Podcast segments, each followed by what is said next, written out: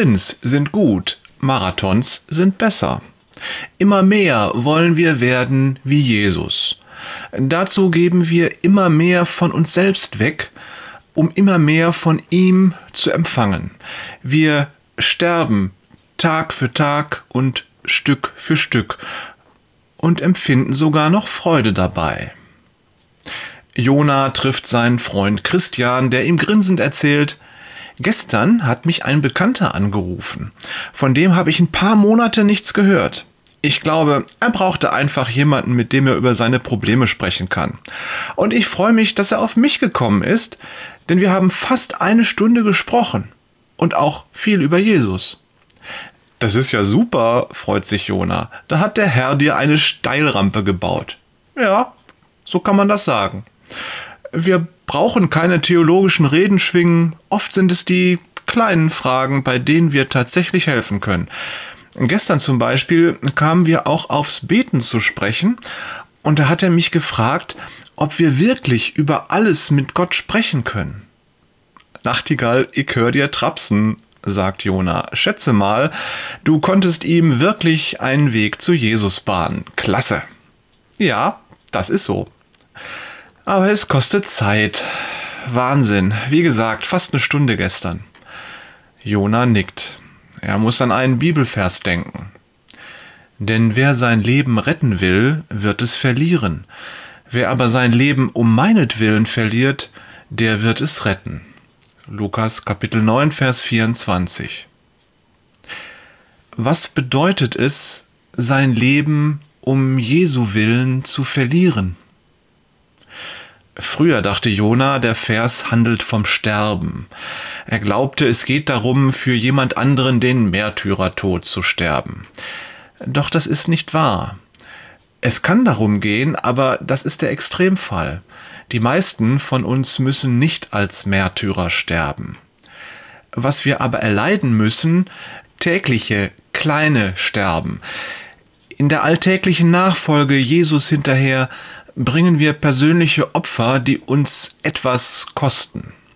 Wir verlieren unser Leben, indem wir unsere eigenen Wünsche und Bedürfnisse zurückstellen, um anderen Menschen zu dienen und damit Gottes Willen zu erfüllen. Der Verlust des Lebens kann zum Beispiel darin bestehen, eigene Interessen und Hobbys zu vernachlässigen, um anderen Menschen Zeit und Aufmerksamkeit zu geben. Ein weiteres Beispiel ist, wenn wir Geld ausgeben, um anderen zu helfen. Wir sehen ihre Not und Jesus Liebe motiviert uns, eigene materielle Bedürfnisse oder Wünsche hintanzustellen. Auch damit geben wir dem Nächsten ein Stück unseres Lebens. Das sind nur zwei Beispiele. Letztlich geht es darum, die eigenen Prioritäten neu auszurichten. Wir legen den Fokus nicht mehr auf das alte Ich und das eigene Leben, sondern leben unser neues Ich und schauen auf die Bedürfnisse des Nächsten. Das ist Gottes Plan und er führt uns in ein erfülltes Leben, ein Leben in Christus. Die Dauer trägt die Last. Träumst du? Christian sieht ihn fragend an. Jona fühlt sich ertappt. Tatsächlich, er war ganz in Gedanken gewesen und hatte nicht mitbekommen, was sein Freund gesagt hatte. Ich hatte gerade erzählt, dass sich die Ukrainer jetzt schon seit mehreren Monaten jeden Sonntag mit zum Gottesdienst nehmen. Jetzt wird es Sommer und ich würde gern mal wieder mit dem Fahrrad fahren. Ja, denkt Jona, das würde ich auch gern.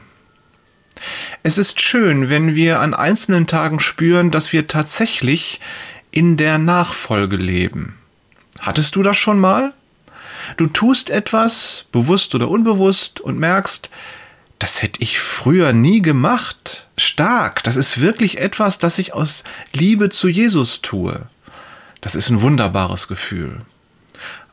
Und ich bin mir sicher, wir dürfen es genießen. Doch Nachfolge hat nur wenig mit Gefühlen zu tun. Lassen wir uns nicht täuschen. Nur einen Vers vorher sagt Jesus, Wenn jemand mein Jünger sein will, muss er sich selbst verleugnen, sein Kreuz täglich auf sich nehmen und mir nachfolgen. Lukas 9, Vers 23. Nachfolge ist keine Sache von Lust und Laune, und nicht immer beschert sie schöne Gefühle. Auf die Dauer ist Nachfolge anstrengend, ermüdend und sie fällt uns schwer.